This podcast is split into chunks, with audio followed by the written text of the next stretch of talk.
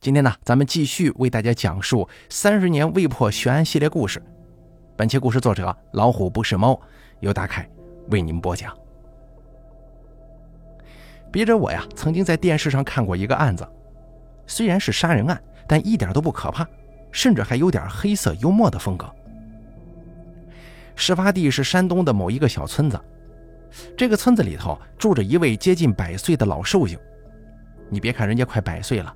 平常拄着拐杖还能出门转转呢，身体很硬朗。这天中午，老头自己出门，走到同村的一户人家就进去了。这里啊也住了一个老头，九十岁了。这百岁老人进来跟他闲聊天，就问了一句：“哎，你媳妇呢？去哪儿了？”这个人的媳妇好几年前就去世了，一个村子的人怎么可能不知道呢？当然了，这个人都一百岁了，也许他是老糊涂了。可是他不问不要紧，一问把九十岁的这位火给勾起来了。为什么说勾起火来了呢？这里面有个故事。原来呀，这个一百岁的人呢，很久很久以前做过村长，仗着有点势力，就把这个九十岁的人他媳妇儿给霸占了。那个人碍于对方的势力，敢怒不敢言，忍了。而现在他这么一问，这个九十多岁的这位就气坏了。心想：这都多大岁数了，你还惦记着我媳妇呢？人死了也不放过呀！你这么问我，这不就是嘲笑我吗？嘲笑我戴了这么多年绿帽子。他心里是这么想的，但是呢，表面上没露出来。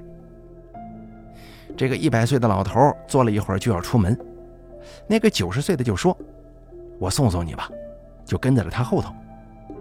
后来走到了一个小河沟边上，那个九十岁的就推了一把这个一百岁的。那老头立马就脸朝下掉沟里了，只是挣扎了一小会儿就不动弹了。九十岁的这个呢，回到家之后打电话报警，说自己杀人了，要投案自首。不过因为年纪实在是太大，走不动了，最好警车过来接他一下。当时警察一听，觉得非常稀奇啊，这九十多岁了还能杀人吗？杀谁呀？后来到现场一看，哦，也就明白了。这个九十岁的老头呢，把杀人原因、过程原封不动地说了一遍。那警察也难办了，你说给他抓走吧，这么大岁数，就怕他在看守所出事儿啊。你要是不抓他呢，他的确是故意杀人。最后就让这个九十岁的老头自己在家，哪儿都不能去。问题是，他也去不了哪儿啊。最后呢，法院也是走了司法程序，也判刑了。不过考虑他年纪实在是太大了。没执行，而那个一百岁老头家里头本来要补偿的，这个老头说啥也不给，你白睡了我媳妇这么多年，我要过钱吗？这事最后啊也就不了了之了。再给大家讲下一个故事啊，我楼上的邻居是个精神科医生，前几年退休了。他说，很多人觉得不舒服到医院去看病，其实啊，精神类疾病也是越早发现越容易治疗。可是大家都不愿意往那方面去想。就像我前头提到那个因为表白受挫的邻家男孩，其实呢，他家长要是早点带他去治疗，也不至于到现在这样。但是起先的时候，不是谁也没注意吗？这种精神类疾病啊，就好像是在你心上打了一个结，通过早期治疗慢慢疏导，这个结或许可以解开。如果你进行治疗的越晚，这个结就勒得越紧。再想打开它，那就不容易了。那会儿是八十年代中期的时候，这个医生上班的时候啊，碰到了这么一个病人。这个女孩上头有个哥哥，下头有个妹妹。哥哥考试考得不错，进了重点大学。这个女孩学习也不错，但是高考的时候啊，发烧了，晕倒在了考场，只能等来年。到了第二年的时候，女孩没发烧，可成绩考得很不如意，也就刚够上专科线。于是选择又复读一年，而这第三次参加高考啊，是跟他妹妹一起考的，结果他妹妹考上了全国重点大学，他是哪也没考上。因为妹妹的学校在南方，于是父母跟哥哥就一起出发送妹妹去了，留他一个人在家。这个女孩虽说没能考上大学，但那个时候啊，有那种高级中专学校招生，这个女的就进了中专。开学没多久，学校方面就找到他的家长，说这女孩很奇怪呀，上课不听讲，在下头看书。老师过去一看，他看的竟然是高考复习材料，就问他：“你看这个干什么呀？”他说：“我要参加高考，时间不够了。”于是乎，学校让家长先把孩子领回去吧，休息一段时间再来上课。但是发展到这儿啊，家长仍旧没能引起重视，他们也得上班工作呀，就把这个女孩一个人放家里头，她在家干些什么，家长是不知道的。转眼之间到了放寒假的时候了，哥哥学校有事要晚回来，妹妹先回来的。刚进入大学，妹妹认识了很多新同学。所以回家之后啊，总是会说起大学里的生活呀、学习之类的事情。第二天早上，母亲叫两个闺女起床吃早饭，但是谁也没回音。到他们住的屋子一看，只见大女儿正躺在那儿发愣呢，小女儿脖子上有根绳子，被人勒死了。不用问，凶手就是姐姐。在公安局，她说妹妹晚上不睡觉，不停地跟她说学校的所见所闻。但他不想听这个呀，还得早起来背英文呢。可是妹妹不经意间说了一句：“姐，你要是考上大学该多好啊！你怎么连着三次都不过呢？”他终于想起来了，他已经三次没考过呀。想着以后还得听妹妹跟哥哥说大学里的事情，他就很恐惧。怎么办呢？他没上过大学呀，这真是个折磨人的事儿。可是妹妹还在不停地说。到了后半夜，看到妹妹终于睡着了，他干脆找了根绳子过去把她勒死了。后来还是公安局给他做了一个精神鉴定，最后结论是作案时处于发病状态，给送到精神病院了。这个女的呀，在精神病院，你只要不提什么高考啊、大学之类的关键词，她就跟个健康的正常人没有任何区别。后来治疗了一段时间，让家里人接她走。她父母来了医院一趟，说就让她在这待着吧，这样对她对大家都好。所以说呀，心结有的时候勒的时间太长，就如同病灶变得恶化了一样，渐渐的会演变成心魔呀。再给大家讲下一个事儿吧。前几年的时候，我因为总去银行办事儿，跟他们大堂经理很熟悉。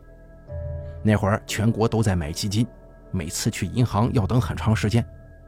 当时就是在等的时候啊，跟他闲聊啊，听来的这个事儿。咱们总说那些什么都不会的人最后做了领导，其实话说回来啊，人家领导怎么可能什么都不会呢？只不过领导的才能要在紧要时刻才能发挥出来。这家银行啊是个支行，他们的行长五十多岁。某天上班的时候来那会儿还好好的，结果在办公室跟同事说话的时候。人忽然之间就顺着椅子滑下去了，送到医院抢救了十来天，还是去世了。据说是脑干出血。而他呢，也算是牺牲在工作岗位上了，所以这位行长的追悼会也是极尽哀荣。后头后事办完了，大家就琢磨，这新行长是空降啊，还是就地提拔呢？这个时候，去世的行长夫人来了。他说：“想到自己爱人生前办公的地方坐一坐，这个要求大家也能理解啊。再者来说了，新行长这人选不是没定吗？办公室也空着，就打开门让他进去了。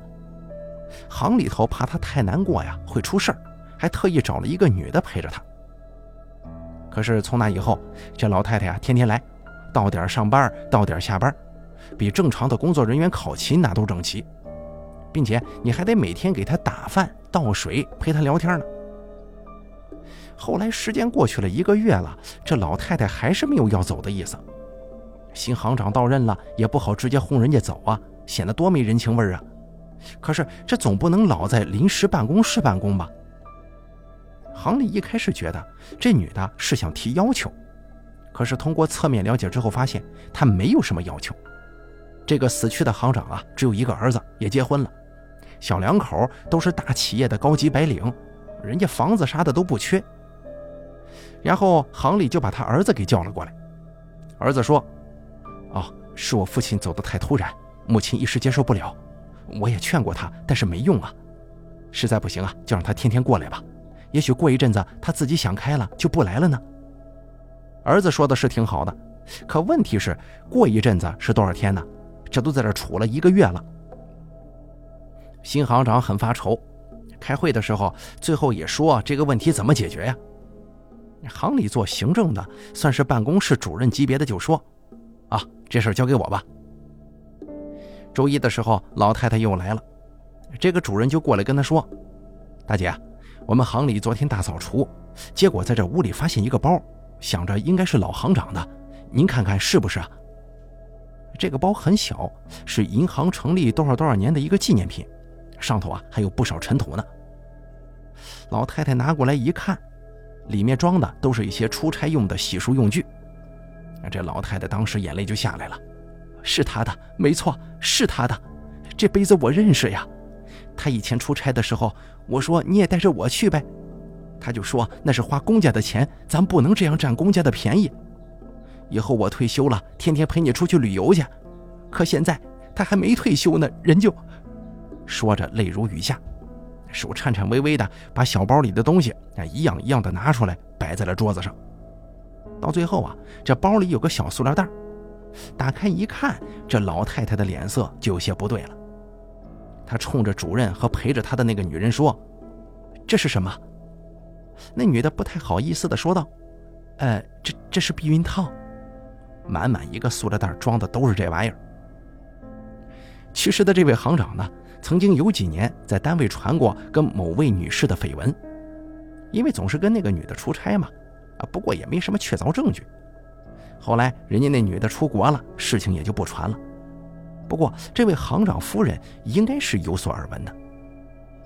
这下子老太太不哭了，脸色变得铁青，一手抓起杯子扔了出去。以前她出差，我就说你也带着我去，她就说花公家的钱不能占便宜。这个老不要脸的东西，感情是带着这玩意儿找情人一起去了呀？可不是不能带我吗？我还在这掉眼泪呢。我说着站起来喊了一句：“我走了。”那位主任就跟在他后头说：“哎，您别着急呀，别生气，身体要紧，我用车送您回家。”从那以后，这老太太就再也不来了。至于那个包，还真是行长的，而那些避孕套啊。行里其他人看见主任，就半开玩笑的对他说：“那玩意儿是老行长的吗？还是你自己给他放进去的呀？”主任就说：“正所谓仁者见仁，智者见智，我就不说了，你自己想去吧。”所以啊，这个事儿也算是一桩悬案嘛。接下来呢，咱们再给大家讲下一个故事。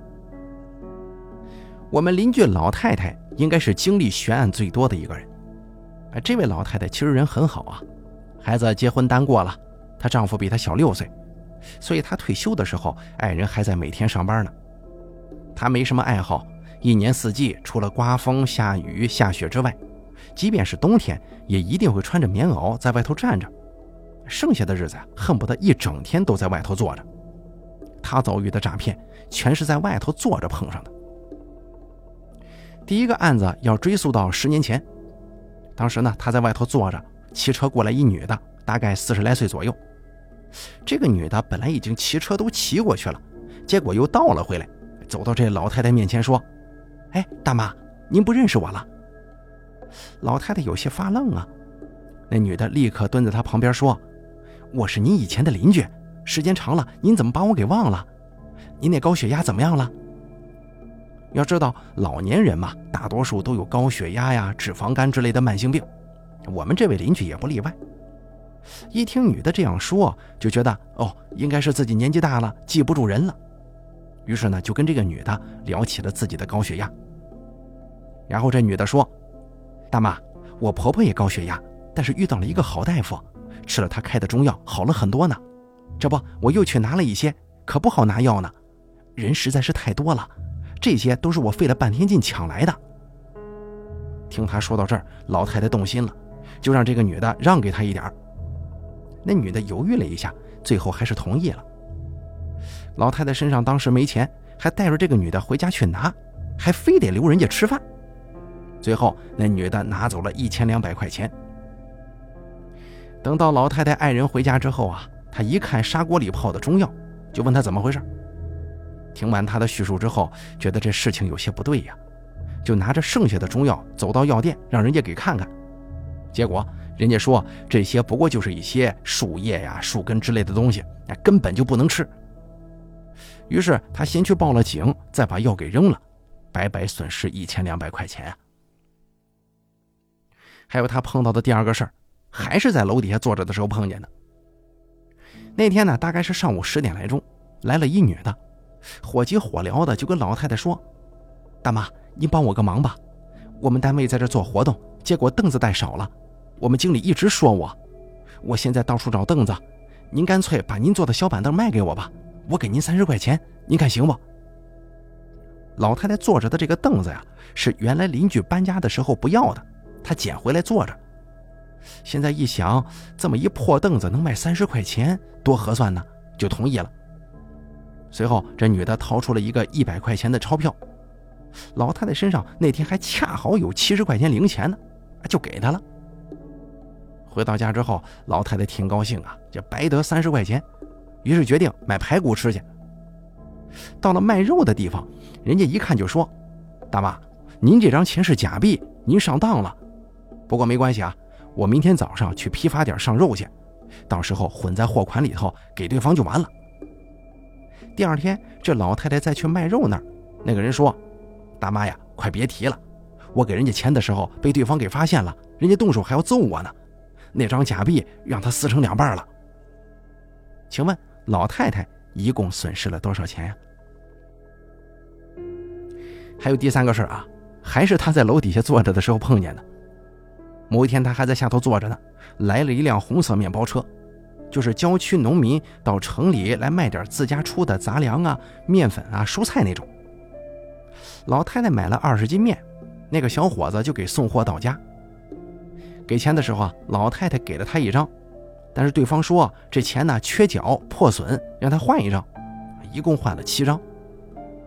也是晚上的时候，爱人回家听他这么一说，赶紧就把那几张钱拿出来看。看了之后，发现全是假币。不过这个案子最后破了，那个犯罪嫌疑人也是作案太多，他自己都忘了去过哪儿。结果在某个小区被受害人给认了出来，报了警。他家里人还替他把损失都给还上了。后来老太太到法院领钱去，回来还说自己不是所有受害人里岁数最小的，还有比他年纪小的上当受骗的。这是他所有上当受骗案子当中唯一一个破了案的，还退还了损失的。再讲一个最近的上当案子吧，还是这老太太，还是在楼底下坐着。有个人发材料，说是附近写字楼里头有个公司做健康讲座，去听课的人呢，听完课可以领三个鸡蛋。这老太太没有什么爱好啊，社会常识基本为零，但是你要是问她哪家超市做特价？哪个市场东西便宜，她门清。而且呢，最喜欢的就是听课领东西，反正她也闲得没事嘛。这家公司啊是做药的，苗药。每次听完课，不仅最后走的时候给仨鸡蛋，还在听课的过程当中免费给药吃，但是你必须当场吃下去。就这样听了五天的课，领了十五个鸡蛋。最后一天，主持人说：“大家吃过药以后。”怎么样啊？觉得管事儿吗？听课里的人呢，有雇来的托，就说：“嗯，特别管事儿。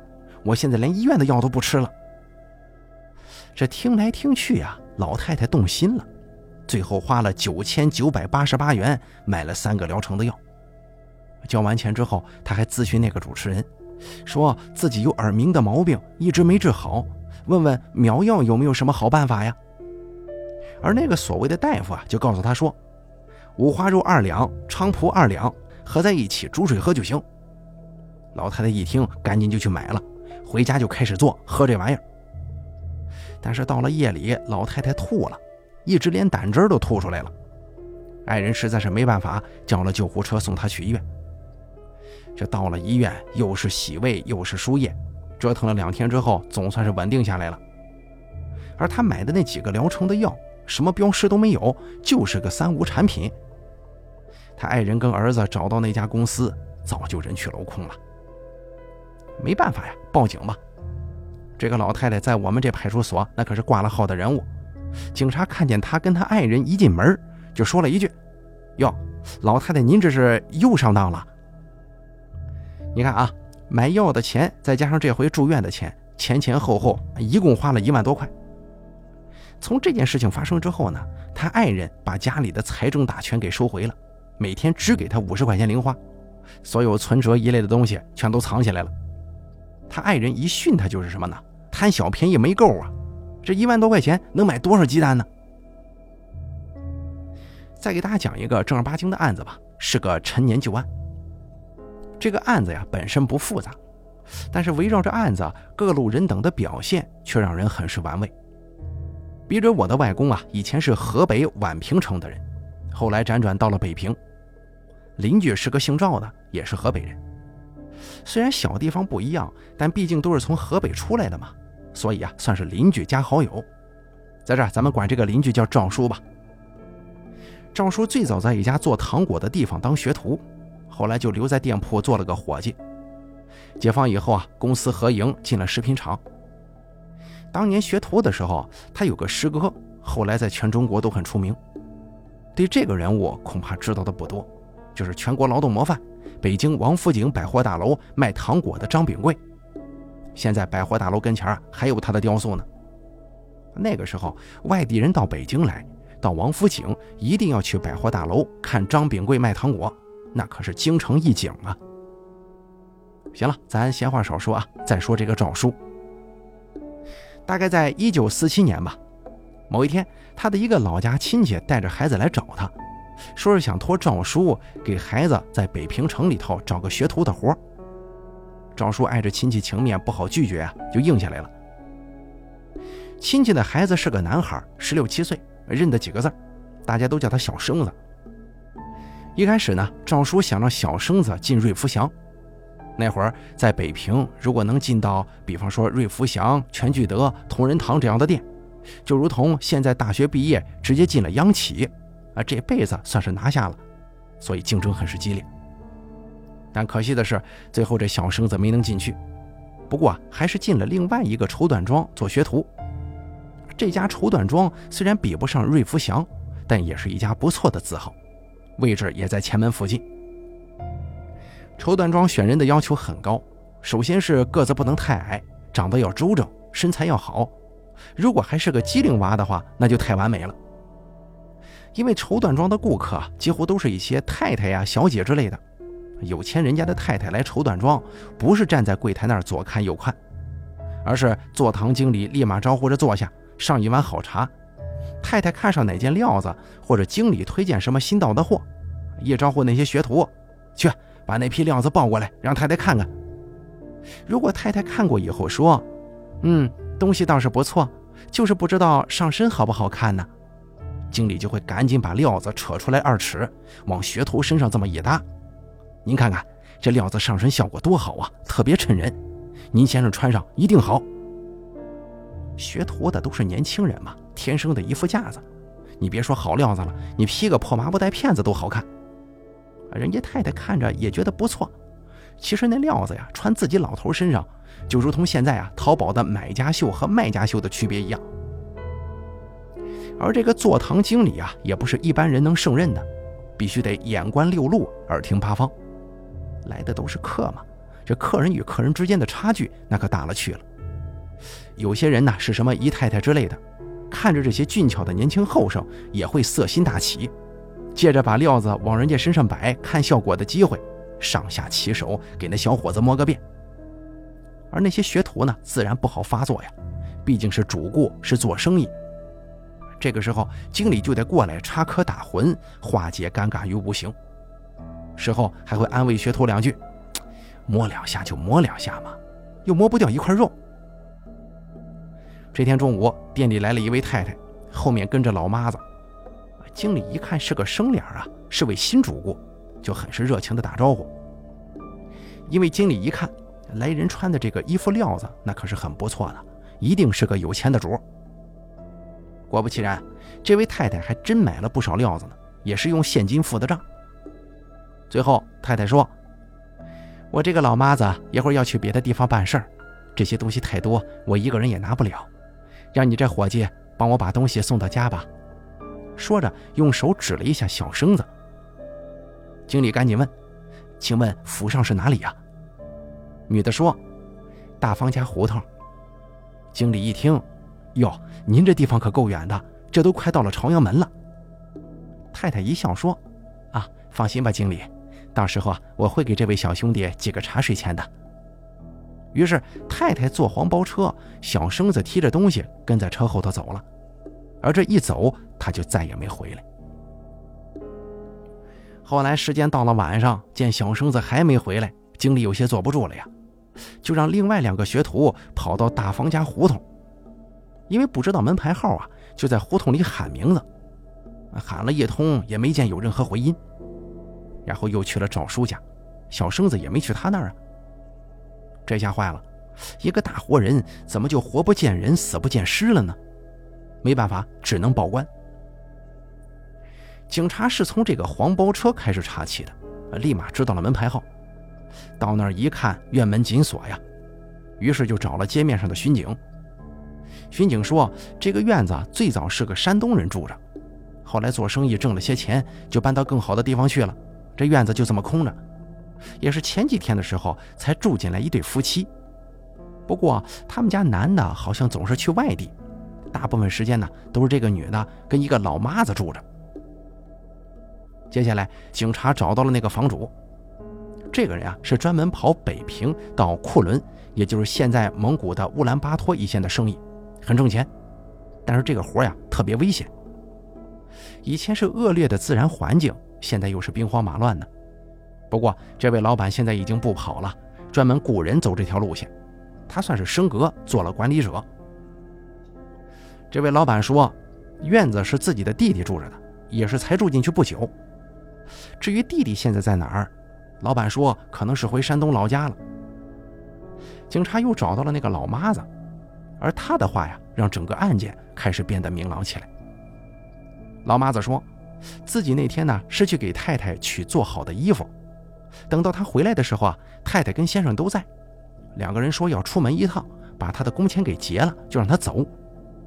这老妈子就说：“他们短时间不回来，厨房还有不少青菜和肉呢，总得收拾了呀。”两个人就让他拿回自己家吃去吧，算是白送他了。这老妈子挺高兴的，去厨房取东西的时候，发现厨房旁边的水井不知什么时候放上了一块木板，上头还压着一块大石头呢。这个时候，太太跟在他后头，一个劲儿催他赶紧收拾东西走人吧。他也只是觉得奇怪呀，没敢多问。最后，警察申请了搜查令，打开了这个院子，结果就在水井当中找到了小生子的尸体，并且还在北屋的小房间地上发现了血迹。最后，在天津找到了这两个凶手，给押回了北平。而这位行凶的太太呢，原来是济南府的一个妓女，让这个男的给她赎身以后，男的不敢把她带回老家，正好自己的哥哥在北平，于是就把她放到了这个小院里。因为没跟家里说自己弄了个外宅呀，男的不是经常在北平，院子里也只有这女的跟老妈子俩。时间长了，女人有些耐不住寂寞呀。这逛店铺买料子的时候，他看上小生子了，于是找了个借口把老妈子打发走，让小生子送东西跟着自己回家。但进了院门以后，这女的呀忘了把门栓给插上，院门就这么合上了，外头的人用手一推就开。在北屋的小间里，这女的就开始挑逗小生子，不让小生子出门。小生子自然是一边躲一边找机会跑啊。结果两个人就在屋里玩开了老鹰抓小鸡。好巧不巧的是，多少天没回来的老公偏偏这个时候回来了。而这女的正逗小生子兴起呢，没注意到男人进屋了。这男的一看这幅场景，气得先是给了那女的一嘴巴，然后就开始打小生子。给打死了，因为小生子人已经死了嘛。以上的这些都是两个人说的一面之词。总之啊，是小生子跟这个男的对打，最后男的失手把小生子给打死了。打死小生子之后啊，二人一时没了主意。这会儿女的想起老妈子快回来了，于是二人就把小生子的尸体给扔进了水井里，又把屋里擦了一遍，打发了老妈子，连夜跑到天津去了。事情到这儿，两个人都收了监，男的哥哥得救自己弟弟啊。警察也知道他哥哥有些钱，就挑着那个妓女总是改供词，意思就是男的是故意杀人，这样好伸手找他哥哥要钱呢。最后，他哥哥把自己在北平和济南的两处房子卖了，才算是把警察这边给摆平了。